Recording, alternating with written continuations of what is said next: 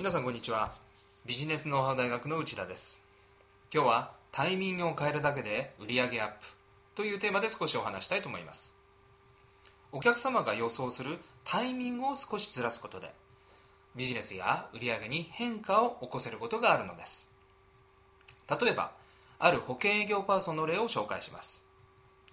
保険営業パーソンというとお客様は会うなりすぐパンフレットや設計書を広げてしつこく売り込まれることを想像します。ところがこの保険営業パーソンがやっていることは少し違います。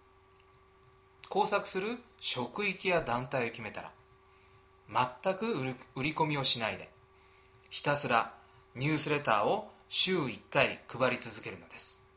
徹底的にこれだけを続けます。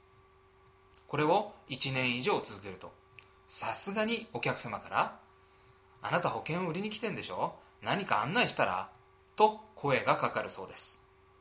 またこの時期になると保険に関する相談を受けることが多くなるといいます。こんな反応が出始めたら初めて本格的な保険販売をスタートさせるのです。1年のニュースレターによって職員の方の警戒心は驚くほどなくなり面白いように保険が売れると言います。すぐに保険を売り込むか。それとも1年後に売り込むか。このタイミングの違いだけで結果が大きく変わるのです。